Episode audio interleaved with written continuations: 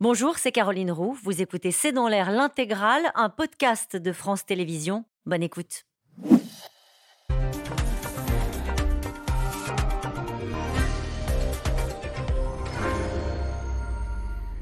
Bonsoir à toutes et à tous. Nous attendons vos questions SMS, Internet et réseaux sociaux pour alimenter notre discussion. Des fissures identifiées dans des installations nucléaires, une sécheresse qui inquiète pour le refroidissement des réacteurs, un manque de main-d'œuvre qualifiés pour intervenir sur les centrales. Les galères s'accumulent, mais la France a décidé d'accélérer sur le nucléaire avec un projet de loi qui entérine la construction de 6 EPR d'ici à 2050, recouvrer la souveraineté énergétique de la France. Voilà l'objectif. Alors qu'une commission d'enquête, nous venons d'en parler à l'instant, fait défiler ces dernières semaines tous les responsables politiques qui ont parfois fait le choix ces dernières années de tourner peu à peu le dos à l'atome au nom des préoccupations écologiques. Alors, que penser de cette volte-face d'Emmanuel Macron? La France a-t-elle les moyens de relancer cette filière? 6 EPR en 2050 à 51 milliards d'euros, est-ce le bon choix? Comment financer?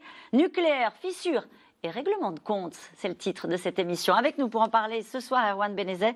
Vous êtes journaliste au service économique du Parisien aujourd'hui en France. Je cite votre article nucléaire. Les immenses défis d'une filière devenue centrale. Elie Cohen est avec nous. Vous êtes économiste, directeur de recherche au CNRS. Citons votre livre Souveraineté industrielle, publié chez Odile Jacob. Euh, Sharon Wajbrot, vous êtes journaliste, spécialiste des énergies aux échos. Euh, Swazik Kemener, vous êtes rédactrice en chef du service politique de Marianne. Bonsoir à tous les quatre. Bonsoir. Merci de participer à ce C'est dans l'air en direct. On va rester sur le sujet que j'abordais à l'instant avec le président de la commission d'enquête, Elie Cohen. Vous les suivez, ces comptes rendus de cette commission d'enquête, et on, découvre au fond le rôle du politique dans, dans ce, certains qu'on qualifie de naufrage de la filière. Euh, absolument, c'est absolument passionnant parce qu'on voit deux choses apparaître de manière aveuglante. C'est un, comment nous avons nous-mêmes détruit un formidable système qui avait fonctionné euh, au, quart de, au quart de tour pendant 40 euh, ou 50 ans, qui nous avait assuré euh, une énergie peu chère avec une fiabilité technologique et industrielle étonnante. Et on voit comment cette entreprise fabuleuse qui a été à la base de la compétitivité industrielle française a été, je ne dirais pas sabotée, parce que sabotée, il y aurait un dessin, mais laissé progressivement à l'abandon à coup de lâcheté, de compromis politiques de coin de table, d'indifférence à la marche des choses, avec des politiques qui défilent, qui nous donnent une image de la politique absolument terrifiante. ils ne se souviennent pas, ils n'assument pas, ils ne pensent pas. Euh, c'est absolument incroyable. Mm. Euh, une ancienne ministre qui nous dit Ah bon, vous croyez que c'est moi qui ai euh, arrêté le surrégénérateur Ah, je ne m'en souviens pas. Ah, vraiment, vous croyez qu'il euh, y avait un engagement de fermer euh, N centrale Ah non, je ne dirais pas ça comme ça. Je veux dire, tant de légèreté, tant de frivolité, ça donne une image de la politique euh, absolument terrible. Erwan Benezet, sur, sur cette commission d'enquête qui, au fond, s'est saisie du sujet au moment où les Français ont découvert qu'on était obligé d'importer l'électricité de l'Allemagne. Alors moi, ce qui me gêne, c'est que cette commission d'enquête, elle part quand même avec un biais euh, c'est-à-dire qu'elle sait déjà, euh, ou elle donne un peu le sentiment, mm. parfois, de savoir déjà quelles conclusions elle va tirer. Euh, et donc, je pense qu'il faudra sans doute d'autres commissions d'enquête ou d'autres Elle est de parti travail. Il, me semble, oui, comme, comme une bonne partie aujourd'hui de la classe politique française, ce qui, bon, pourquoi pas, hein, c'est un choix politique, mais sur la réussite de, du système, pour moi, le système a réussi tant qu'on a été dans le chantier, la construction des réacteurs. Ça, effectivement, c'est le plus grand chantier de toute l'histoire industrielle de la France. En revanche, euh, je dirais que euh, ce n'est pas forcément les politiques ou de l'époque euh, qui, qui, qui, ont ensuite failli, mais c'est ce système lui-même qui, une fois qu'il s'était reposé, enfin qu'il avait atteint son objectif de la construction de, cette soixantaine de réacteurs, il y en a 58, 56 maintenant, s'est un peu reposé sur ses lauriers et c'est là que les problèmes ont commencé. C'est une réécriture aussi d'une histoire.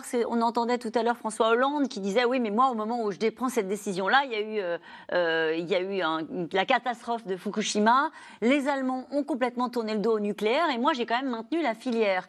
Euh, est-ce qu'on a raison de réécrire en fait les décisions politiques, en tout cas de les lire à l'aune de ce qui se passe aujourd'hui, la guerre en Ukraine, la, chute de la, perte de la souveraineté, et non pas à l'aune de ce qui se passait à l'époque. Votre avis là-dessus? Hein, En fait, on demande aux politiques d'être, de répondre dans le court terme, mais aussi d'être visionnaires. Oui. Et en fait, cette commission d'enquête, c'est ça la question, c'est qui a été visionnaire, qui ne l'a pas été, mais évidemment, il faut tenir compte du contexte, et, pas seulement d'ailleurs de Fukushima, qui évidemment joue un rôle très important, puisque c'est à partir de ce moment-là, 2011, euh, c'est à partir de ce moment-là que les Allemands décident d'arrêter mmh. les centrales. Ils disent dans 9 ans, on arrêtera. Bon, ça a été un peu plus long que ça. Euh, la France réagit pas immédiatement puisque Nicolas Sarkozy dit bon, on va faire plus de contrôle dans les centrales. Et c'est après ce fameux accord entre Martine Aubry pour le Parti socialiste et Cécile Duflot pour Europe Écologie Les Verts. Et c'est préfigurateur, évidemment, élection de François Hollande. Et, et ensuite, c'est préfigurateur à ce qui va se passer, c'est-à-dire le choix de François Hollande de ne pas être à plus de 50% du nucléaire dans le mix énergétique d'ici 2027. Et ensuite, ça aboutira sur la fermeture de Fessenheim. Mais ce qui est vrai, c'est que euh, le contexte a changé, le, contexte énergétique a changé, et en même temps, l'opinion publique a changé. C'est-à-dire qu'il y a des choses que les politiques ne peuvent plus assumer aujourd'hui. Quand, quand, on regarde les derniers sondages, euh, c'est très dur, enfin c'est beaucoup plus difficile d'assumer d'être anti-nucléaire, ou en tout cas d'avoir émis des doutes sur le nucléaire aujourd'hui, quand on interroge des politiques même qui étaient, qui étaient en, responsabilité il y a une dizaine d'années. Pourquoi? Parce que les Français ont totalement changé d'avis. C'est-à-dire qu'on était à 50-50 à peu près. Et là, on voit, il y a eu un dernier sondage très intéressant. C'est l'IFOP qui a fait ça en septembre dernier.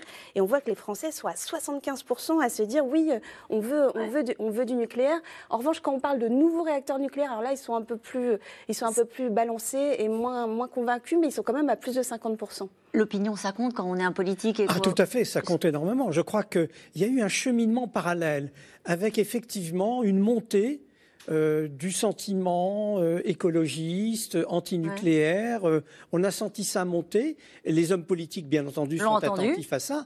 Et ce sentiment, alors, il connaît des accélérations brutales lorsque des accidents surviennent. On a bien vu, par exemple, le cas allemand qui a été rappelé tout à l'heure c'est peu de temps après que le choix du réengagement nucléaire ait été fait par Mme Merkel qu'intervient euh, l'accident de Fukushima. Et c'est après l'accident de Fukushima qu'on dit non, non, on, change complètement de cap, on change tout et on va tout fermer. Donc on voit bien comment, et quand on suit les grandes affaires internationales, il y a eu plusieurs appels d'offres pour des centrales, on voit bien comment la manière dont ça s'est joué, ça a eu un rapport direct avec l'évolution des perceptions des risques liés aux accidents euh, Fukushima et avant euh, euh Island et Tchernobyl. Cette, cette, phrase de Yves Bréchet. Alors Yves Bréchet, il est ancien haut-commissaire à l'énergie atomique et il a été entendu le 27 novembre dernier à l'Assemblée euh, nationale. Il dit l'analyse scientifique des dossiers est systématiquement ignorée, broyée par un effet de cours qui était au service des gouvernants plus qu'à celui du pays. Sharon Bachbrot, c'est d'une violence inouïe sur le rôle du politique dans le choix de la conduite de la politique énergétique. Cette audition, elle a été très marquante, elle a été extrêmement partagée, extrêmement regardée. Il a même dit la politique énergétique a été menée comme un canard sans tête. C'est vrai. Alors, euh, c'est d'une cruauté redoutable, hein. euh, mais il, faut se rendre compte que le nucléaire, c'est l'industrie par, par excellence du temps long. Euh, il, faut, il faut énormément de temps pour, pour la recherche, pour l'industrie, et le politique, c'est tout l'inverse. Et Henri Proglio, qui, qui est passé hein, aussi devant, sur les bancs de cette commission d'enquête, l'a dit, il détaillait le nombre de ministre euh, qu'il a vu défiler pendant son mandat. Euh, et on se rend compte que le temps du politique n'est pas du tout aligné avec le temps de l'industrie nucléaire. Et, on, s'est rendu compte qu'il y a eu ce basculement euh, de Fukushima.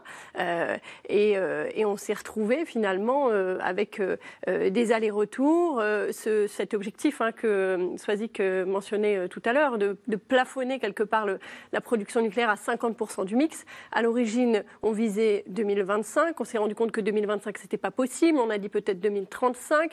Voilà, on n'a fait que euh, revoir la copie. Euh, on n'a fait que faire des allers-retours. Et en attendant, l'industrie, l'industrie n'a pas construit et, euh, et a perdu de la main d'œuvre, a perdu des compétences. Et on se retrouve aujourd'hui avec un nouveau basculement. On a eu la guerre en Ukraine, on est tout d'un coup hein, tous alignés euh, sur euh, une relance du nucléaire, mais euh, on se rend compte finalement que cette industrie qu'on pensait si solide, elle est en fait très très fragile. Et on s'est rendu compte aussi pendant cette guerre en Ukraine qu'on n'avait pas toujours les moyens de monter en, pression et en puissance pour les centrales, parce que pendant des années on leur avait dit bah on va un peu, on va, on, va baisser la production nucléaire et que les spécialistes du dossier disent bah, à un moment donné il va falloir le temps pour qu'on inverse et on change de logique, quoi. La production nucléaire, elle s'est un peu baissée toute seule. il faut, rappeler que, certes, il y a eu les problèmes de maintenance décalés par le Covid, euh, et puis euh, il y a euh, déjà en 2017 des problèmes, de gros problèmes quasi génériques sur les générateurs de vapeur, mmh. premier gros souci. Et puis on a ensuite les CSC corrosion sous contrainte à partir d'octobre 2021 sur différents réacteurs, 16 réacteurs qui doivent faire l'objet de, de réparation. donc on en arrive pendant 2022 à la moitié, pas en même temps, hein, mais du parc nucléaire qui est, arrêté. Mais parce euh, qu'on n'investissait pas dans la filière? Bah, Il faut quand même rappeler que pendant 20 ans, on n'a plus construit de centrale du tout.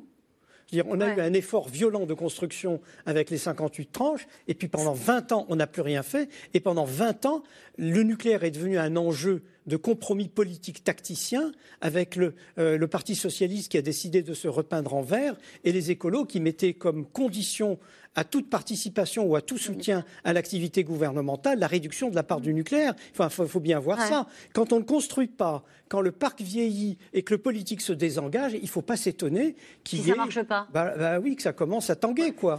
Mais, c'est pas pour ça vouliez finir, peut-être? Non, euh, sur, sur l'investissement, il y a deux choses. Le, le, parc nucléaire est vieillissant, donc de toute façon, les problèmes vont se multiplier. Et on va le voir dans un instant, on va parler des fissures ce soir. ils peuvent être résolus, euh, sans doute en grande partie, mais en tout cas, c'est un état de fait. Et à, côté de ça, effectivement, notamment dans les années 2000, EDF est parti chercher des leviers euh, de, développement à l'étranger euh, et a un petit peu minimisé à la fois sur le réseau et sur les centrales, avec euh, de la sous-traitance jusqu'à 7 niveaux de sous-traitance dans les centrales. Donc oui, là, pour répondre à votre question, on a aussi sous-investi. Je, résume si je dis à la question qui est responsable, c'est le politique, mais quel qu'il soit, euh, qui est responsable de la situation dans laquelle s'est retrouvé le nucléaire français? En tout cas, quand des décisions politiques prennent le pas sur des décisions techniques. Donc là, je pense à, Fessenheim. Je ne vais pas défendre le nucléaire en, défendant Fessenheim. Je dis juste que ces décisions-là devaient être prises par l'ASN et elle a été prise par le pardon par l'autorité de sûreté nucléaire et elle a été prise par le politique. Et aujourd'hui encore, c'est ce qui est en train de se passer, peut-être dans l'autre sens, mais ce n'est pas une bonne chose. Eh bien, on va en reparler euh, et on va poursuivre cette, cette discussion. C'est un virage euh, à 180 degrés. Hein. Emmanuel Macron euh, veut donc accélérer désormais sur le nucléaire. Cette semaine à l'Assemblée, les députés ont même voté un texte qui supprime euh, le plafond de la part du nucléaire à 50%, vous l'avez dit à l'instant, et entérine la construction de 6 EPR, alors qu'une commission d'enquête sur les errements de la politique énergétique française est suivie au quotidien. Théo Manval et Christophe Roquet. C'est l'autre texte qui occupe les députés cette semaine à l'Assemblée. Le projet de loi sur la relance de l'atome doit faciliter la construction de six nouveaux réacteurs nucléaires. Il y a un peu plus d'un an, le discours de Belfort du président de la République dressait les ambitions de la majorité présidentielle en matière de nucléaire. L'heure est venue de concrétiser ensemble et en acte ces engagements. L'objectif est simple accélérer la relance du nucléaire et la construction de nouveaux réacteurs sans faire aucun compromis sur la sûreté. Confirmation d'un revirement profond d'Emmanuel Macron depuis sa campagne électorale de 2017. Le discours était alors On a un problème de dépendance parce que ça n'est pas bon d'avoir 75% de notre énergie électrique qui dépend du nucléaire. Dès sa première année de mandat, le président Macron entérine la fermeture de Fessenheim et va même plus loin. 14 réacteurs de 900 MW seront arrêtés d'ici à 2035. Mais progressivement, le ton change.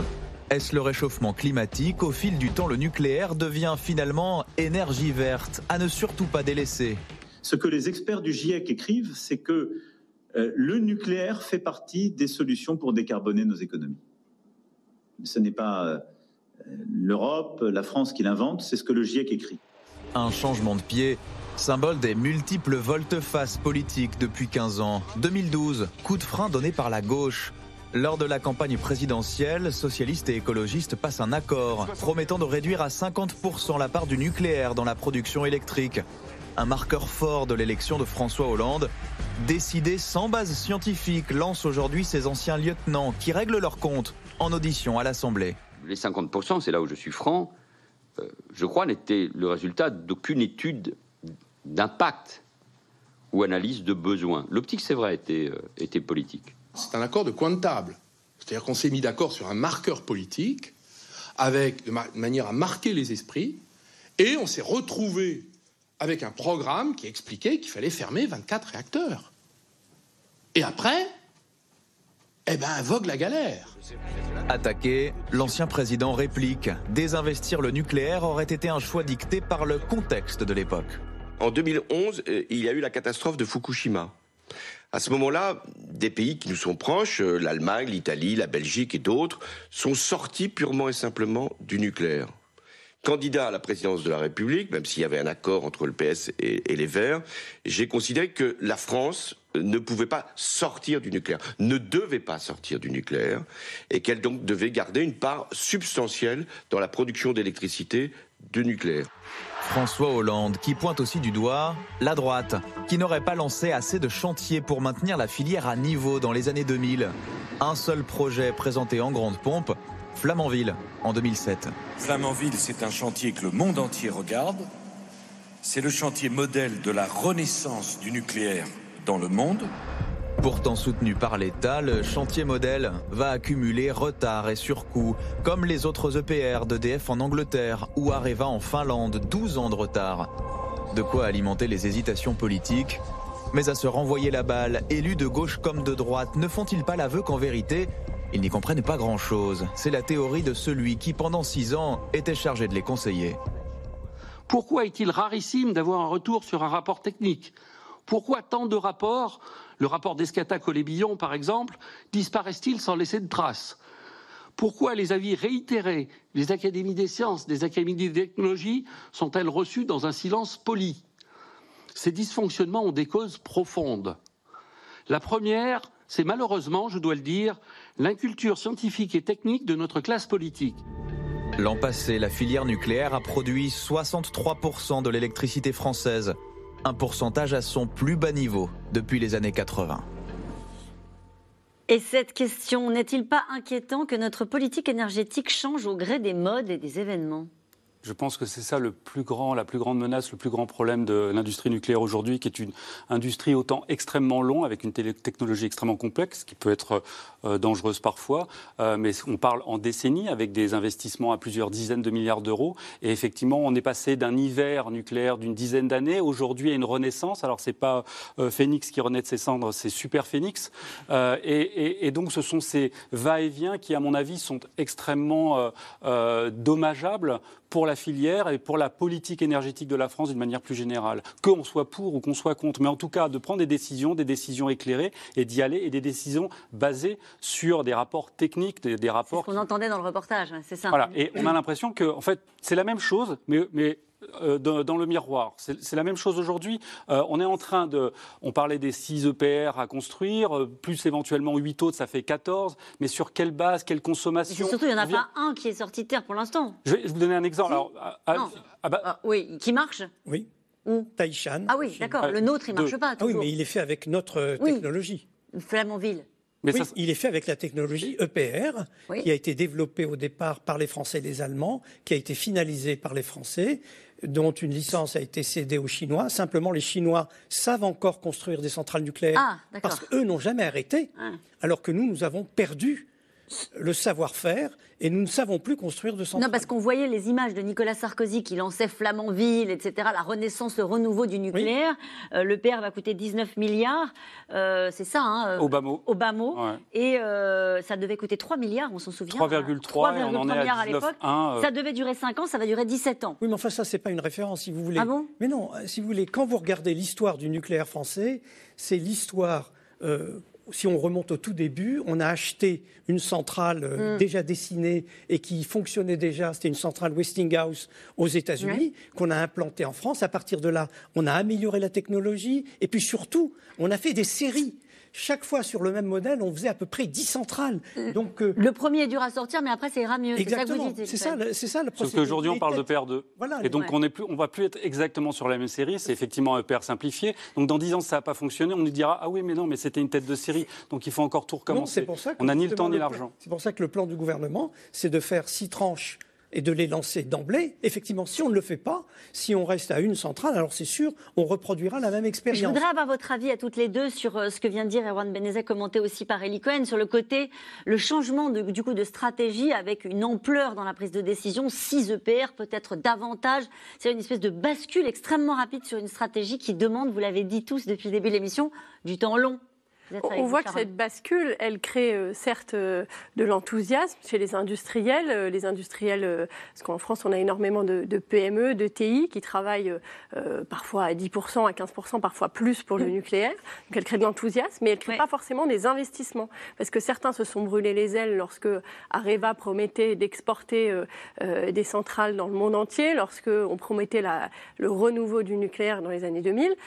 Et, cette fois, ils, ils veulent des preuves, ils veulent des contrats. Et, on voit qu'en la matière, on n'en est pas encore là, parce que là, on parle de relance du nucléaire, mais il ne faut pas oublier qu'on parle de constructions euh, qui doivent démarrer 2035, euh, euh, enfin 2000, 2000, ça doit être en 2050. 2027 pour, pour une mise en service 2035 du, premier à Panly. Voilà. Donc ça, et, donc on est sur du temps extrêmement long et les industriels, ils veulent des contrats. Donc ce changement de braquet il crée de l'enthousiasme, certes, mais on n'est pas encore dans une phase industrielle. Et, c'est ça peut-être le plus préoccupant, parce qu'on parle de compétences, on parle euh, d'enjeux de, remuscler une industrie, euh, d'avoir une industrie forte qui est capable de faire, mais surtout de faire bien, parce que là, on se rend compte qu'avec les soudures, on doit refaire et refaire. Et, pour ça, il faut investir et il faut embaucher. Euh, et donc, c'est la poule ou l'œuf, quelque part.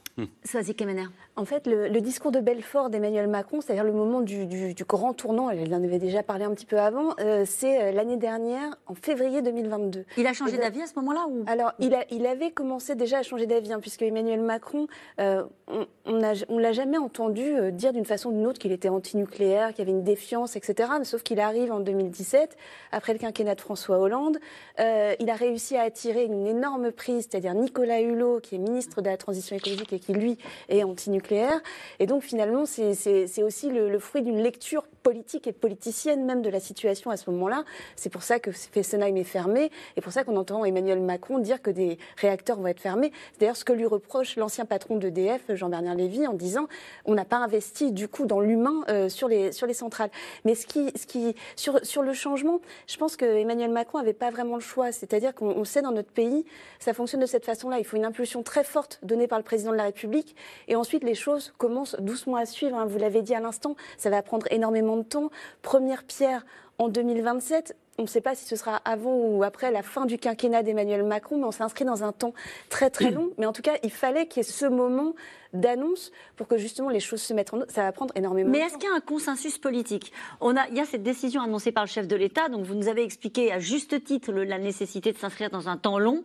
Est-ce qu'on peut imaginer un revirement avec une nouvelle majorité, avec euh, de nouveaux accords politiques, ou est-ce que cette fois-ci, il y a une forme de consensus depuis la guerre, depuis cette perte de souveraineté énergétique de la France. Est-ce que tout le monde est d'accord pour ces 6 EPR alors non, tout le monde n'est pas d'accord. Hein. Euh, là, euh, les, choses ont quand même changé. C'est-à-dire qu'il n'y a pas eu un énorme débat. Quand Emmanuel Macron euh, explique dans son discours de Belfort qu'il veut relancer la construction d'EPR, donne des dates, etc.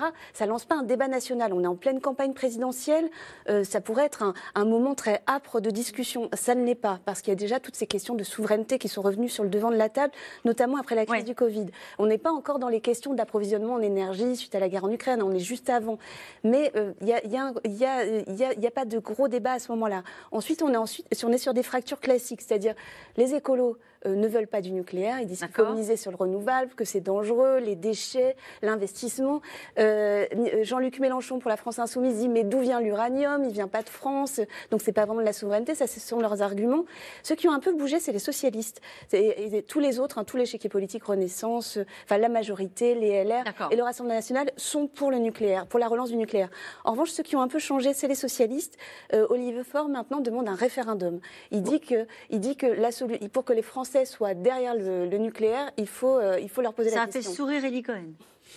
Oui, le référendum. Oui, oui, le référendum, ça me fait toujours sourire parce que euh, c'est comme pour les retraites. On dit qu'il faut soumettre au référendum la question des retraites. Mais c'est quoi la question? C'est êtes-vous pour euh, travailler deux ans de plus en gagnant moins Non, je veux dire, c'est Et êtes-vous pour le nucléaire, pour ou contre le nucléaire? On ne peut pas poser cette question. Bah, non, ça veut dire, il faut, il faut dire si vous êtes contre le nucléaire, est-ce que vous êtes pour qu'on fasse plus de centrales au charbon, donc qu'on émette plus de CO2 dire, il faut savoir poser des questions et c'est typiquement le genre de questions qu'on ne peut pas soumettre à référendum. Et sur la partie écolo, euh, cette phrase d'Agnès Pannier-Runacher, qui est ministre de la Transition énergétique et qui dit relancer notre filière nucléaire, c'est être écologiste. Euh, c'est ça l'argument. Oui, bien sûr, bien sûr, parce que c'est de l'écologie, c'est de, l'énergie euh, pas chère et, non carbonée.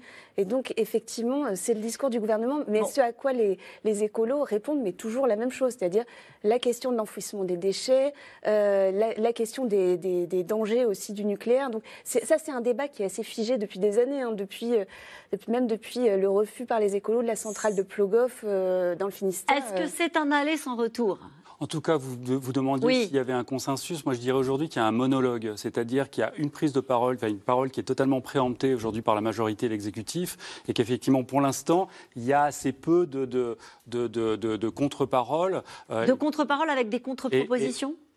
Sur, par exemple, le mix énergétique, sur la façon dont il faut le construire. On, parlait de charbon, mais la, contre-proposition, c'est pas forcément, d'abord, c'est pas forcément ou du nucléaire ou du renouvelable. Ça peut être euh, du, nucléaire bien mené et du, du, renouvelable. Ça peut être aussi la sobriété. Parce que, par exemple, tout à l'heure, j'expliquais que pour l'instant, on, se base sur, euh, sur quasiment rien. On, a eu là un programme de sobriété qui a donné, euh, qui a donné des, résultats. bon, bah, quid de, à, partir du moment où on voit qu'on est capable de réduire de 10 à 15% sa consommation, est-ce qu'on révise pas un petit peu nos projections sur. Euh... Erwan Benezet, c'est pas c'est pas euh, clarifié ça sur euh, justement cette décision de, revenir sur ce plafond de 50% de nucléaire dans le mix énergétique?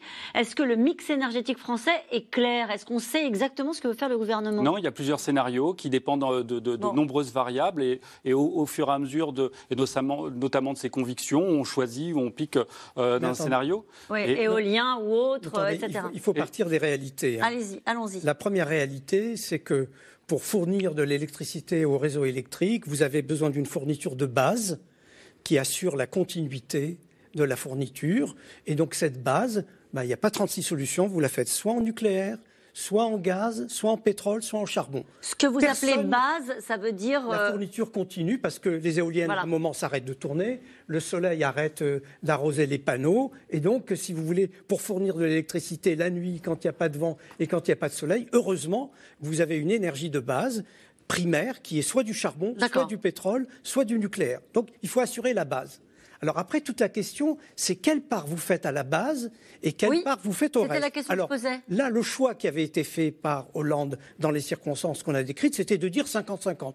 Il a dit 50-50, comme il aurait dit 60-40, 30-70. Enfin, c'était comme ça, c'était la partie de bonne taux. Sans étude d'impact. Hein, c'était le résultat du compromis qu'il avait passé avec Madame Duflot. Bon, une fois qu'on a dit on fait, dis n'importe quoi, dit, on fait 50-50, est-ce qu'on est capable de faire 50-50 être capable de faire 50-50, c'est non seulement faire les six tranches qui sont prévues, c'est pas simplement faire les huit tranches, mais c'est en faire, en faire derrière 30 autres quand on arrêtera toutes les centrales actuelles qui vont finir par s'arrêter au bout de 40 ans, de 50 ans et de 60 ans. Vous êtes en train de dire, Elie Cohen, qu'on est en dessous de, ah bah, de ce qu'il faudrait faire bah Bien entendu. Si vous voulez, la troisième chose importante que je voulais dire, c'est que les spécialistes s'accordent pour dire qu'on va doubler la consommation d'électricité compte tenu de la substitution ah. des usages euh, fossiles à l'électrique, notamment dans l'automobile. Donc, si vous voulez, déjà, on n'est pas capable d'assurer la production nécessaire pour la consommation actuelle. Alors, pour une consommation doublée, donc la question n'est pas là. La régulation, je vais vous répondre à votre question. Monsieur Macron, il est favorable au nucléaire, il est pour la souveraineté industrielle, etc. Le problème, c'est que personne n'est capable de dire si notre système productif est capable d'assumer ce formidable enjeu qui est la reconstruction du parc nucléaire actuel. Ça veut dire quoi ça Ça veut dire est-ce qu'on est capable de construire 6 EPR d'ici à 2050 Voilà. Entre autres? euh, bah, Pas d'ici 2050, d'ici 2035 là. Oui, parce que, les 6. Parce que simplement, on a perdu la compétence. On voit qu'on a perdu la compétence industrielle. L'écosystème industriel lui-même, il est plein de trous. Et on constate même que les métiers techniques nécessaire, eh bien, on ne sait plus former les gens correctement. C'est ça l'immense défi. Et nous verrons tout à l'heure qu'on manque de soudeurs. Voilà. Un reportage en, fin d'émission. Euh, Sharon euh, Washbrod, sur, euh, sur cette stratégie énergétique française, est-elle aujourd'hui plus claire à vos yeux depuis cette prise de position d'Emmanuel Macron, votée cette semaine donc à l'Assemblée? Moi, ce que je trouve très amusant, c'est que quand on regarde les scénarios à 2050, finalement, ce 50-50, 50 nucléaire, 50 renouvelable, il est toujours là. Il est toujours là un petit peu dans l'air, parce que c'est le gestionnaire de réseau RTE qui a fait des, scénarios pour se projeter, pour guider la politique du, du, gouvernement. Et le scénario principal, le scénario qui guide actuellement la loi là sur le nucléaire qui est en débat à l'Assemblée, c'est d'arriver en 2050 à 50% de nucléaire et 50% de renouvelables. Donc on voit qu'on est toujours un petit peu tiraillé entre les deux. Euh, on, donne euh, des gages d'un côté, des gages de l'autre. Et à la fin, le juge de paix, c'est quoi le juge de paix? C'est nos scénarios de consommation énergétique, mm. nos scénarios de consommation d'électricité. Et ce qui est très intéressant de voir, c'est que ces scénarios-là, finalement, ils ne sont pas infaillibles et ils sont dépendants de la politique du gouvernement. Euh, Elisabeth Borne, qui était auditionnée par cette commission d'enquête il y a quelques jours, on, lui reprochait finalement, de, en tant que directrice de cabinet de Ségolène Royal, d'avoir validé cette programmation pluriannuelle de l'énergie avec la fermeture euh, prévue de, réacteurs. Et elle dit, mais les scénarios qu'on m'avait présentés de consommation d'électricité étaient stables, voire en baisse.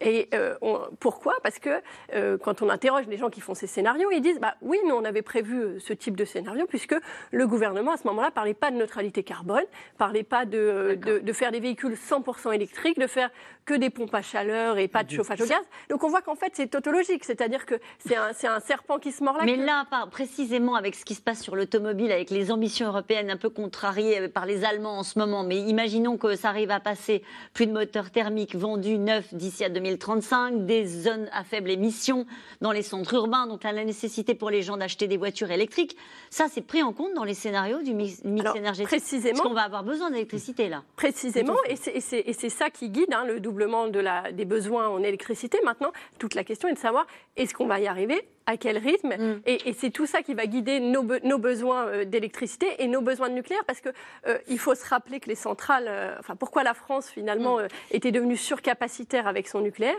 c'est parce qu'on s'est on pensait qu'on aurait des besoins très importants et ça ne s'est pas révélé exact. Et et là, on, a ce, risque aussi latent. Alors attention sur la consommation, c'est pas un doublement, c'est 40%, donc c'est 450 TWh euh, à 700 TWh, mais en prenant en compte, en faisant, en faisant des projections avec les technologies d'aujourd'hui. Par exemple, la voiture électrique, très bien, effectivement, ça va consommer euh, de l'électricité sur le réseau, mais c'est pas forcément, c'est pas tant la consommation, 10 millions de voitures électriques d'ici 2030-2035, c'est 3, 4, 5% de consommation supplémentaire. Ce sont les appels de charge qui sont, qui sont ennuyeux, c'est-à-dire à un moment où on va tous consommer. C'est la fameuse bouilloire pour faire le thé en Angleterre, où c'est à 7 heures quand tout le monde rentre chez lui l'hiver mm. ici.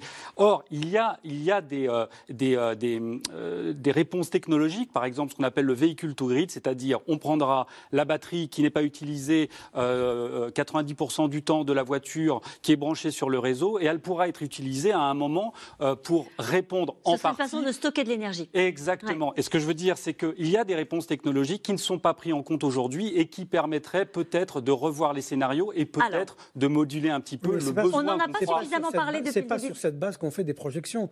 C'est pas sur le pari qu'un jour on va maîtriser le stockage, qu'on va déterminer la politique énergétique aujourd'hui et le lancement ou pas. C'est la même chose pour le nucléaire. Ah, pas du tout. Je suis désolé. On sait déjà qu'on est sous-capacitaire. On sait déjà qu'on est en sous-investissement. Mais on ne sait pas si on va être capable de construire on sait déjà que dans 10 ans, il va falloir remplacer ce parc immense. On le sait déjà, tout ça. Donc dire, on peut attendre que les solutions ah soient prêtes technologiquement, etc., ah, c'est simplement pas crédible. Alors moi, j'aimerais qu'on parle d'un autre sujet, enfin, et précisément le même sujet, c'est un, une autre, un autre angle, comme on dit. Au moment où la France accélère, on l'a vu euh, sur le nucléaire, des fissures euh, ont été découvertes sur deux installations, un sujet sérieux selon l'autorité de sûreté nucléaire qui a lancé un contrôle sur toutes les centrales françaises, des complications qui pourraient bouleverser le calendrier de maintenance et peser aussi euh, sur la production d'électricité. Laura Rado et Éric Chevalier. Une complication de plus, je vous le disais, pour la centrale nucléaire de Panly. Une fissure très importante a été découverte sur la tuyauterie. De nouveaux défauts dits non négligeables. Une fissure décelée fin février dans la centrale nucléaire située en Seine-Maritime, près de Rouen. Elle a été repérée sur un circuit de secours servant à inonder d'eau le réacteur en cas d'accident nucléaire.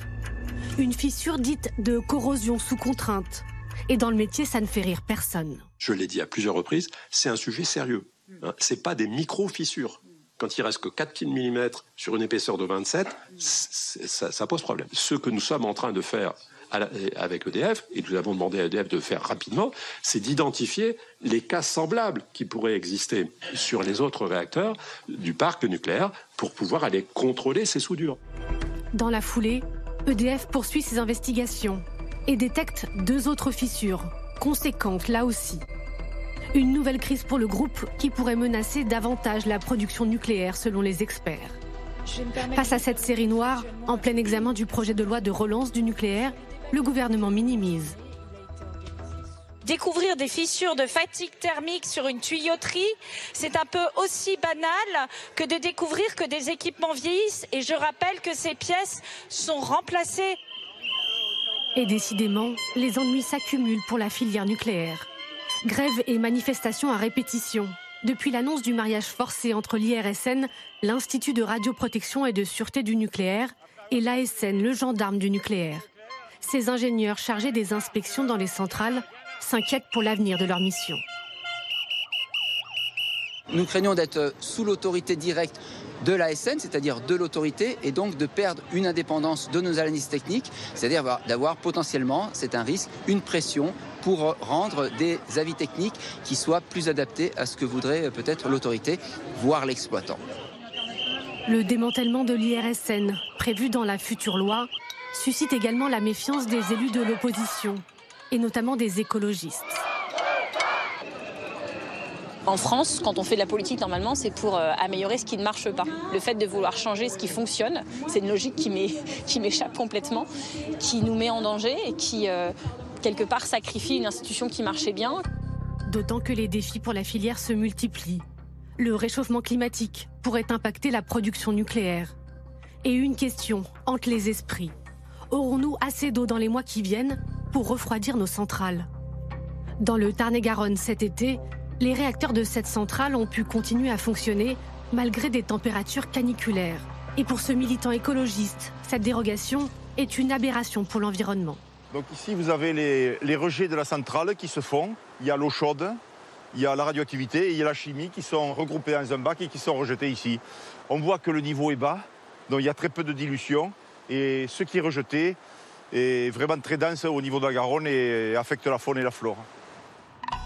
Les risques pour l'environnement, la localisation des futures centrales, le cahier des charges d'EDF s'alourdit. RTE recommande aujourd'hui de construire les futurs réacteurs en bord de mer. Oui, d'ailleurs, euh, cette question, où est-ce qu'on va les construire, ces nouveaux EPR euh, il y a deux sites euh, pour l'instant qui sont identifiés. Donc celui de Panly, dont on a beaucoup parlé là dans ce, dans ce reportage. Euh, euh, euh Gravelines, pardon, l'une des plus grandes centrales euh, en Europe, puisqu'il y a six réacteurs. et il y a deux autres centrales dans le Rhône qui sont pour l'instant Donc plutôt sur des sites existants déjà. Ah, c'est ah que sur, des sites existants. des sites existants. c'est ce que j'appelle moi aujourd'hui la jurisprudence Notre-Dame-des-Landes, c'est-à-dire que ça devient de plus en plus compliqué aujourd'hui de, de, d'avoir des méga projets d'autoroutes ou de centrales nucléaires ou de, d'enfouissement ou d'aéroport. Euh, et donc, euh, la décision a été prise de le faire sur des, sites existants. Cette question d'Henri en Gironde, la fissure importante détectée à la centrale de Panly doit-elle inquiéter? Écoutez, il faut bien voir d'abord quel est le système de, régulation nucléaire que nous avons en France. Oui. Nous avons cette agence, donc l'ASN, qui classe les différents incidents de 1 à 7. Donc je crois que cet incident a été classé 1. Donc voilà, premièrement. Deuxième principe, lorsqu'on détecte une fissure, par exemple, sur euh, un tuyau d'un type de centrale, on demande à EDF de vérifier systématiquement tous les tuyaux du même type, du même type de centrale, partout en France. Hum. Parce qu'on se dit, s'il y a eu un défaut de conception ou de fabrication à un moment, il risque d'y avoir le même défaut qui aura été dupliqué dans les 8, 10 ou tranches d'un même palier. Deuxièmement. Troisièmement, vous avez vu cet été avec quelle facilité on arrêtait les centrales dès qu'il y avait un pépin, même si ça déprimait profondément notre production d'électricité et même si on risquait des coupures. Je veux dire, la culture de la sécurité est vraiment développée dans ce Donc c'est si facile à éteindre que ça une centrale. Moi j'avais l'impression que c'était impossible de. Ah on peut les éteindre, mais ça coûte très cher parce qu'il euh, y a un processus euh, d'arrêt progressif, et puis après, il y a un processus de redémarrage progressif. Donc le manque d'eau euh, n'est pas un sujet, selon vous? Ah si, si, le manque d'eau. Sur le refroidissement? Si, C'est-à-dire, on a vu qu'il euh, y a eu un ou deux incidents dans les années passées qui ont été dus à ce facteur-là, eh bien, euh, on a euh, arrêté dans ces cas-là. Et surtout, je pense que pour les constructions futures, on ne privilégiera pas du tout les constructions fluviales, on fera vraiment sur les façades maritimes. Alors le manque d'eau, effectivement, pardon Sharon, je voulais... Sharon, allez-y. Euh, juste sur, est-ce que ces fissures sont inquiétantes? Oui. Alors, euh, Eddie Cohen a raison, sur le plan de la sûreté, euh, on a des corps de rappel, on a, on a euh, effectivement fait la preuve qu'on était capable d'arrêter les centrales euh, au moindre incident pour vérifier, mais elles sont très inquiétantes sur le plan économique. Parce qu'il faut rappeler que l'année dernière, on a eu une production qui était extrêmement faible, des prix d'électricité qui ont atteint des niveaux jamais vus. Et là, de dire euh, finalement qu'on euh, EDF en début d'année disait le problème de corrosion sous contrainte est circonscrit, on a un plan pour le régler, euh, voilà notre prévision de production sur l'année. Là, on arrive avec des nouvelles fissures d'un nouveau type et avec une nouvelle incertitude sur cette production en 2023. Et ça veut dire quoi? Ça veut dire potentiellement que les prix de l'électricité peuvent à nouveau s'envoler, qu'on peut avoir un système qui va nourrir l'inflation. Et, et c'est ça dont il faut, je pense, le plus s'inquiéter. Oui, pas mais- le problème oui, de sûreté avez- nucléaire, mais le problème d'approvisionnement en électricité Oui, pour avez faire face à remarqué- l'année 2023. Mais vous avez remarqué que le critère économique n'entre pas en jeu, c'est-à-dire qu'on a arrêté des centrales. Euh, Oui. on- on- si vous voulez, le taux nominal euh, de fonctionnement des centrales, c'est à peu près 80%. Au cours de l'année écoulée, il a été de près de 60%. Et vous citiez tout à l'heure Proglio. Quand j'étais, quand j'allais bavarder avec lui, il me quand on était à 80%, il disait mon objectif, c'est de monter de 90 à 95% de taux de disponibilité. Et on est à 60. C'est dire l'écart formidable qui s'est installé entre le niveau théorique de production et le niveau réel de production. Avec un coût économique évident, eh bien on l'assume. Mais quand même, Elie Cohen, ce que disait à l'instant euh, Sharon Bashbrot sur euh, l'idée qu'on a quand même débuté cette année avant l'hiver en disant attention, on va avoir des coupures d'électricité, il faut relancer toutes les centrales. Là, ce que vous êtes en train de dire aussi, c'est que pour les années qui viennent, on n'est pas sûr que notre système, parce qu'il est en mauvais état, même s'il est très surveillé, vous nous avez rassuré, euh, puisse produire ce dont nous avons besoin. C'est bien ça Mais j'avais dit ici même qu'on était sous-capacitaire, qu'on a sous-investi, on manque de capacité. Et donc la chance que nous avons eue cette année, c'est qu'on a pu importer dans des conditions relativement satisfaisantes de l'électricité d'Allemagne.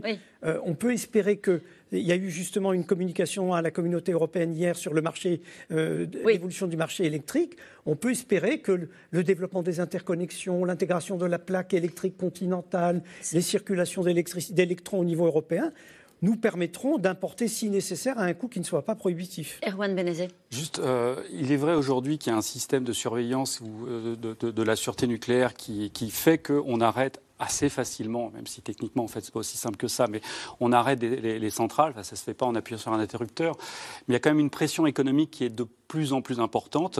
Euh, il y a eu un exemple, par exemple, euh, en octobre dernier, euh, Catnum 1, on avait euh, donc le réacteur numéro 1 de Catnum, on avait identifié les problèmes de fissures et EDF a fait vraiment pression pour pouvoir euh, continuer la production et ensuite faire éventuellement les réparations au moment où il y aurait la maintenance. L'IRSN à ce moment-là et l'ASN ont dit non. Euh, donc à ce moment, ils ont encore réussi effectivement à contrecarrer la pression, mais cette pression économique est de plus en plus importante. Et ce qu'on a observé sur le rassemblement, et on va en, on va en parler entre l'IRSN et l'ASN, Oui. c'est le fruit de cette pression. Alors, Donc, ça a l'air un peu peut-être technique pour les gens qui nous regardent. Euh, on peut juste préciser que le débat a lieu en ce moment à l'Assemblée et que cette, ce mariage forcé entre ces deux institutions, vous allez nous raconter, on l'a vu un peu dans le reportage, euh, eh bien, a été rejeté euh, par, les, par les parlementaires. À l'instant même, on a vu que ça crée des tensions entre, euh, d'un côté, des ingénieurs qui disaient, nous, on veut être absolument libre euh, de pouvoir porter un jugement sur, euh, sur l'état des centrales et on ne veut pas être sous influence, d'une certaine manière, de l'autorité de sûreté nucléaire. Ce qui s'est passé était quand même très inquiétant, et là c'est assez rassurant parce qu'en plus c'est le débat démocratique qui à un moment stoppe une volonté politique de regrouper deux, deux institutions. L'IRSN a été créé en 2001 pour justement avoir d'un côté un pôle expertise, recherche, et de l'autre côté un pôle, donc ça c'était avec l'IRSN, et de l'autre côté un, un pôle euh, contrôle et décision, et ça c'est l'ASN. Et aujourd'hui on veut regrouper, euh, ces- on voulait en tout cas regrouper Pour ces deux entités vite. Euh, pour aller plus vite. Et là encore, c'est, moi, à mon avis, l'une des fautes euh, que commet aujourd'hui le gouvernement, c'est de confondre vitesse et précipitation. Et là, il veut aller de plus en plus vite. On a vu ce que ça a donné avec le chantier de Flamanville. Il fallait absolument lancer un chantier de grande ampleur avant que toutes les études soient terminées euh, pour ne pas perdre la main-d'œuvre. On a vu ce que ça a donné. Et là, on fait la même chose avec ces, avec ces deux institutions. un ancien directeur général adjoint de, de l'IRSN a eu cette phrase qui, pour moi, résume un peu l'état d'esprit. On veut supprimer un acteur qui parle. C'est-à-dire que mm. l'IRSN publie euh, euh, ses, rapports et ça permet d'influencer à la fois le politique et sans mm. doute aussi l'opinion publique. Et on veut supprimer cet acteur-là. Mm. C'est à mon avis une erreur. Elie Cohen, ne pas confondre vitesse et précipitation. Écoutez, franchement, après Fukushima, il y a eu des tas d'études qui ont été faites sur la qualité des systèmes de régulation. Et ce qui a été établi dans des études américaines notamment, c'est que le drame de Fukushima, c'est que l'autorité de régulation japonaise était capturée par les industriels. Et c'était à la fois l'un des résultats du modèle industriel dans lequel, euh, au Japon, les industriels vendaient des centrales clés en main, alors que chez nous, c'est EDF qui est l'architecte ensemblier, et au fait que les hommes politiques euh, étaient plutôt du côté de l'industrie et fermaient les yeux. Aucune critique n'a été adressée au système français de régulation parce que basé sur la séparation des pouvoirs, sur la garantie de la séparation, sur l'autonomie des acteurs et sur le track record, la performance sur 50 ans de ce système. Je reviens sur un sujet très terre à terre. Qui paye EDF est très endetté. Qui va payer ces 51 milliards, les 6 EPR La réponse est très simple. EDF va être nationalisé à 100%. Donc c'est l'État. L'État, soit comme actionnaire. Les consommateurs qui va payer pour la construction ah, C'est un autre. On va parler de la formation, mais il y a le financement aussi. Euh, et le financement, pour l'instant, il n'est pas trouvé. C'est un investissement. C'est un, investissement. En général, vous mettez 20 de capital et 80 de dette, et il n'y a pas de raison. On a même parlé d'utiliser les 400 milliards du livret A. Alors pas les 400 milliards, mais en tout cas une partie. Euh, pardon. 350. Alors, je, crois, que ça a augmenté, mais à vérifier. Euh, du livret A pour justement financer. Sharon Dashbrod, sur le financement, il y a un sujet ou c'est pas un sujet On trouvera les moyens. Il y, a un sujet. Le sujet, il est éminemment politique, mais pour l'instant, on n'ouvre pas la, boîte de Pandore. C'est-à-dire, euh, euh, à la fin, c'est le contribuable qui paye, mais est-ce que c'est le consommateur qui paye? Est-ce que ça va être prélevé sur la facture d'électricité aujourd'hui pour construire ces, réacteurs, ou est-ce que c'est le consommateur de demain, de 2040, euh, qui payera? Et ça, le gouvernement, c'est pas, pas arbitré pour pas du tout prononcé. En tout cas, quand il s'agit de relancer la filière nucléaire, la France mesure assez vite ses lacunes et en particulier sur la main-d'œuvre qualifiée qu'il va falloir à nouveau former. EDF prévoit de recruter 1000 euh, soudeurs par an euh, d'ici à 2030. En attendant, c'est parfois le système D qui l'emporte. Vous allez le voir. Reportage Constance Meyer et Pierre Dehorne. Comme un chirurgien qui s'apprête à entrer au bloc, pour effectuer une opération de haute précision. C'est des tenues euh, qui sont surtout faites là euh, pour la contamination. Là, c'est pour rentrer surtout dans la zone 3, où vous avez euh, parfois des poussières radioactives, pas toujours, mais il y en a. Et donc là, il est en train de s'équiper pour être protégé. Attention à tes cheveux. Dans cette école unique en France, on forme les soudeurs du nucléaire dans des conditions au plus proches du réel. Les tenues mais aussi les salles de pratique, identiques à celles que l'on retrouve dans les centrales. Cyril est soudeur depuis 15 ans, mais dans ce secteur, l'apprentissage est constant.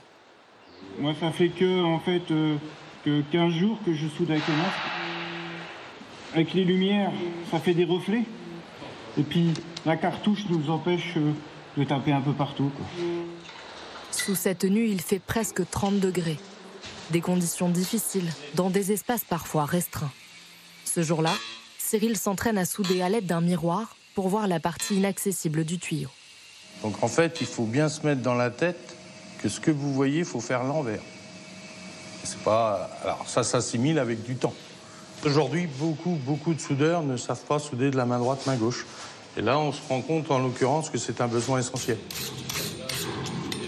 Parce que ces soudures-là, après, inutile de vous le dire, mais elles sont radiographiées exactement comme un bras. Et elles doivent être bonnes à 100%.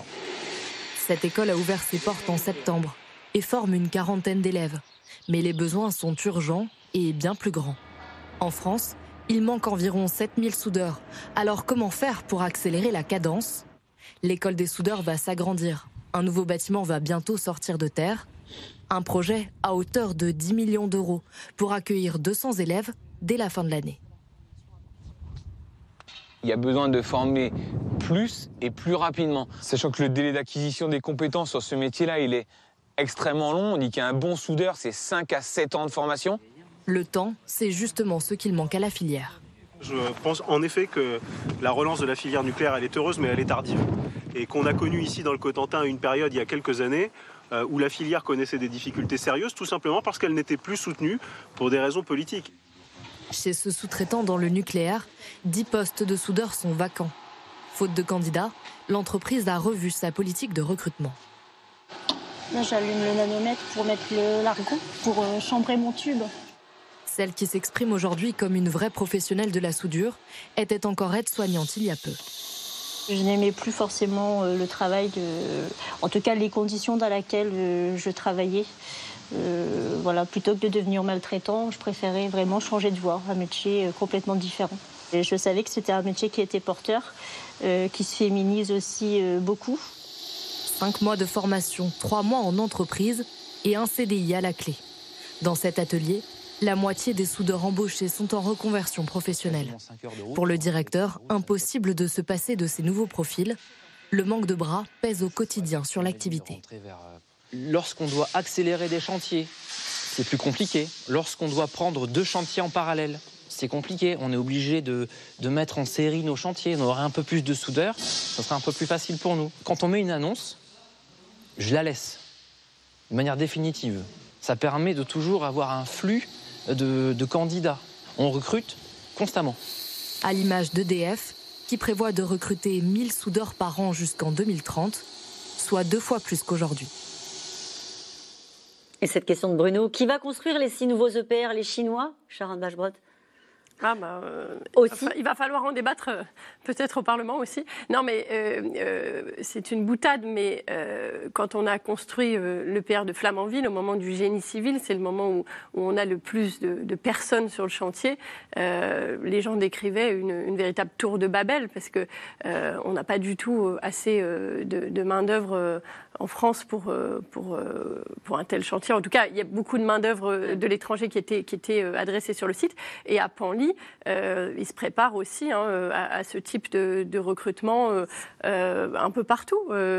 Donc, c'est une question qui se, qui se pose vraiment. Qui va construire les six nouveaux EPR Peut-être les Chinois, si en, en, temps normal, je vous aurais répondu spontanément oui, les Chinois. Parce que, un, on a un partenariat technologique avec Vous l'avez dit tout à l'heure. Deux, ils ont réussi leur construction à Taishan et nous, on n'y arrive pas. Le problème, c'est qu'entre-temps, il y a une grande conflictualité géopolitique qui s'est développée avec la Chine. Il y a les États-Unis qui nous demandent maintenant de prendre nos distances avec les Chinois et de ne pas coopérer avec eux euh, en matière technologique. Il y avait une réunion à Washington pas plus tard que la semaine dernière. Sur la filière nucléaire Surtout Sur tous les domaines. Tous les domaines dans lesquels il y a des technologies avancées, de hmm. l'électronique, des composants, etc. Donc, si vous voulez, il sera difficile de faire appel aux Chinois, et ce d'autant que les Chinois étaient nos partenaires pour construire les centrales de Hinkley Point et que, à la demande du gouvernement britannique, hmm. on les a progressivement éloignés. Donc, il me semble difficile, pour ces raisons géopolitiques et pas pour des raisons technologiques et industrielles, de faire appel à eux. Erwan Benezet, mais dans ce contexte-là, après le reportage qu'on vient de voir, on se dit l'accélération euh, de, la filière, avec le retard qui a été pris, euh, rend techniquement compliqué pour la France la construction, par exemple, de 6 EPR, si on prend que cet exemple-là. Est-ce que vous savez quels sont les besoins euh, Alors, dans, je crois que c'est le 15 avril, il va y avoir un rapport qui va être rendu justement sur, sur les besoins en formation et en recrutement de la filière. Il y a des chiffres qui circulent déjà, et ça serait entre 10 et 15 000 personnes par an d'ici 2030. Ça fera entre 80 et 100 000 personnes euh, qui se, devront être recrutées par la seule filière euh, nucléaire pour pouvoir effectivement répondre euh, aux défis de la construction des 6 EPR auxquels vous faites allusion. 10 à 15 000 personnes aujourd'hui dans un contexte économique où on est à un taux de chômage de 7% en France, qui n'est pas le plein emploi, on n'y est pas, mais, mais qui se rapproche dans un pays structuré comme la France, c'est extrêmement compliqué. Ça représente 10% des besoins industriels de la France. Il va y avoir en plus une compétition On parlait de la compétition d'eau, d'usage de l'eau entre le nucléaire et les autres usages. Il va y avoir une compétition de main-d'œuvre entre le nucléaire et les autres industries. Et, ça, c'est un, un enjeu aussi absolument gigantesque. Les soudeurs, les, les chaudronniers, les électromécaniciens, les ingénieurs. On les a pas pour l'instant. on les a pas. Donc on est en train de créer, on a créé une université du nucléaire.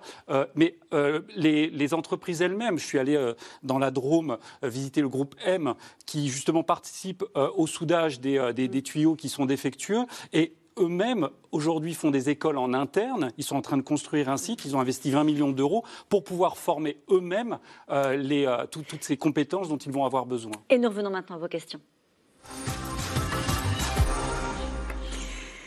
Une question de, assez honnête hein, de Didier euh, en, euh, en, Corrèze. Les Français disent comme moi, le nucléaire, pourquoi pas, mais à au moins 200 km de chez moi. Comment on fait? Eh ben, C'est simple, on utilise les sites qui existent déjà. Hum. Et c'est ce qu'on a décidé. Les prochains sites, ça sera Panly et Gravelines. Et puis après, on utilisera les autres sites, Cattenom et compagnie. Et on a oublié toutes ces histoires de, mini-réacteurs euh, Non, pas du tout. Non Parce que là, les, SMR. Non, non, on n'a pas oublié. Simplement, euh, ça, c'est une perspective euh, un peu plus lointaine. Et, il va falloir qu'on lance un ou deux prototypes dans le cadre du plan France 2030. Parce que ça, du coup, ce sera un peu disséminé sur l'ensemble du territoire. Ça sera un peu plus disséminé. Voilà. Allez, combien va coûter la construction de six nouveaux EPR Quelle sera la durée de leur construction et la date de leur mise en service. Alors, alors, sur le prix, pour l'instant, on est à une cinquantaine de, milliards hein, d'euros. Euh, ça, c'est hors coût de financement, parce que le coût de financement, euh, il peut faire varier la note euh, très, très largement. On l'a vu pour Flamanville. On voit que les taux remontent. Voilà. on parle d'une mise en service de la première paire aux alentours de, on l'a dit, 2035-2040. Hein, voilà. Et, les autres dans les années qui suivent. mais la, facture, ça, c'est des, des chiffres hein, qui avaient été donnés par le gouvernement il y a des déjà un ou deux ans. Ils doivent être mis à jour euh, d'ici quelques mois. Et vraisemblablement, euh, voilà, on est sur des investissements colossaux. C'est des, chantiers qui, engagent euh, sur des dizaines et des dizaines d'années. Et, c'est là, on revient sur la commission d'enquête, hein, où on a besoin d'une d'un choix politique et d'une forme de continuité politique sur, sur faut juste corriger, c'est pas facture, c'est investissement. On ne fait pas ça pour dépenser. On est censé faire ça pour produire de l'électricité à un coût intéressant.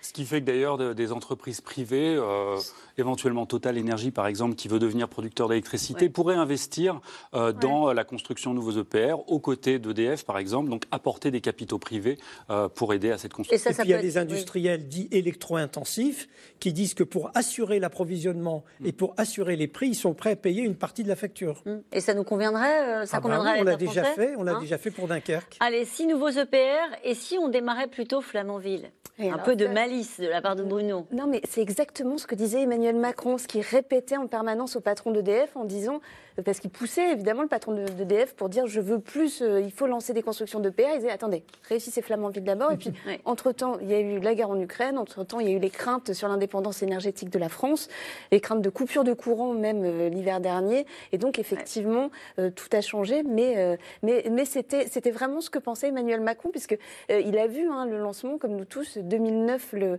lancement du projet par Nicolas Sarkozy. Et c'est vrai que ça, ça dure. Et François Hollande a rappelé que la fermeture de Fessenheim n'était envisagé que au moment de l'ouverture de, Flamanville. Euh, les auditions de la commission d'enquête sur le nucléaire ne sont-elles pas édifiantes Erwan Benezet?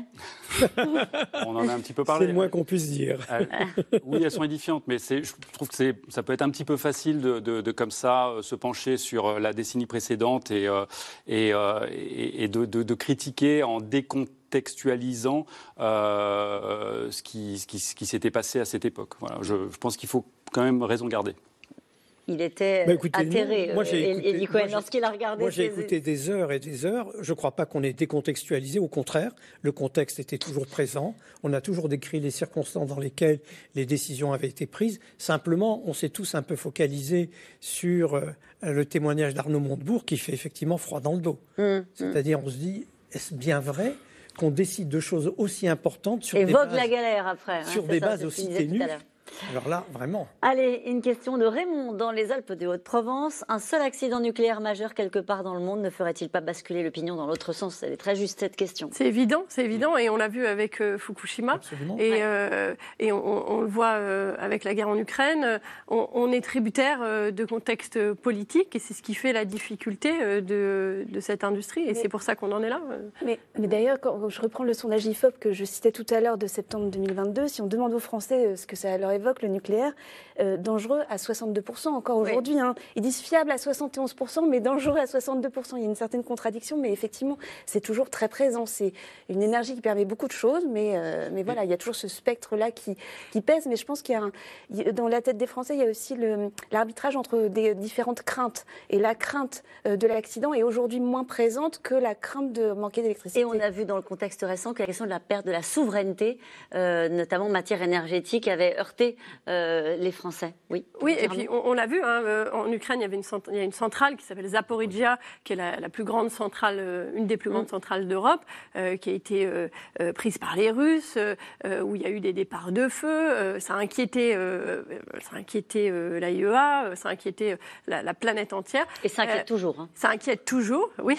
Tout à fait. Mais, mais finalement, voilà, on est sur une échelle des risques. Et aujourd'hui, on a le risque climatique, on a le risque souverain et le risque nucléaire. Aujourd'hui, il est peut-être un petit peu moins prégnant qu'il a été au lendemain de, Fukushima. Afin d'accélérer le programme nucléaire, ne va-t-on pas faire l'impasse sur la sécurité ou moins ou au moins alléger les procédures, ou du moins alléger les procédures. Bah, c'est le risque. C'est ce que vous disiez tout à l'heure. Sur euh, confondre vitesse et précipitation, euh, euh, il y a effectivement là où on, essaye d'aller très très vite et avec une pression économique de plus en plus importante. Et c'est exactement le, type d'environnement dont le nucléaire n'a absolument pas besoin pour prendre les bonnes, les bonnes décisions. Solaire, éolien, géothermie, rénovation thermique, le nucléaire n'est-il pas responsable de notre retard dans tous ces chantiers? Écoutez, EDF est un grand acteur du renouvelable. Malheureusement, c'est un grand acteur du renouvelable un peu partout, sauf en France. Donc il faut se poser la question, donc ce n'est pas un choix d'EDF d'être contre le renouvelable, puisqu'ils en font beaucoup ailleurs. La vraie question, c'est pourquoi les procédures pour développer le renouvelable en France sont-elles si longues? Et alors, vous avez la réponse? ah ben, Je n'ai pas la réponse. Il, ah il, faut pratiquement 7 à 10 ans c'est pour ça qu'on est si en retard, notamment sur l'éolien, ah bah qui a gagné du terrain partout. Chaque fois qu'il y a un projet quelque part, il y a un appel, un contre-appel, un surappel.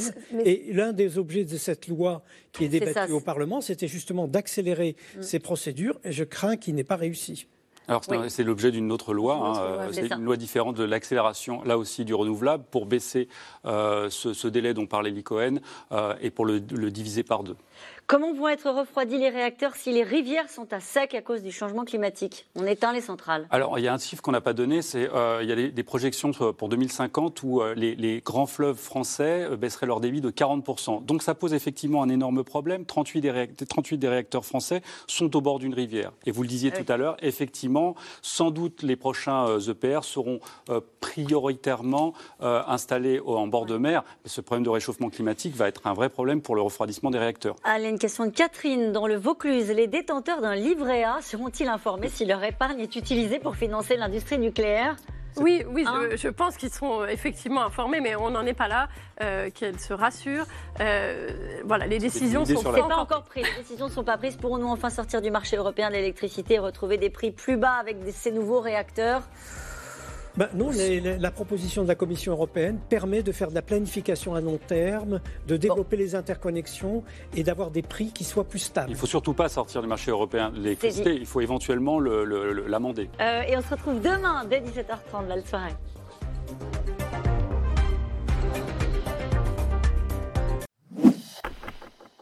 Merci d'avoir écouté C'est dans l'air. Comme vous le savez, vous pouvez désormais écouter l'intégrale, mais aussi l'invité ou vos questions à nos experts. Tous ces podcasts sont disponibles gratuitement sur toutes les plateformes de streaming audio. Et pour le replay vidéo, c'est sur France.tv, bien évidemment. À bientôt.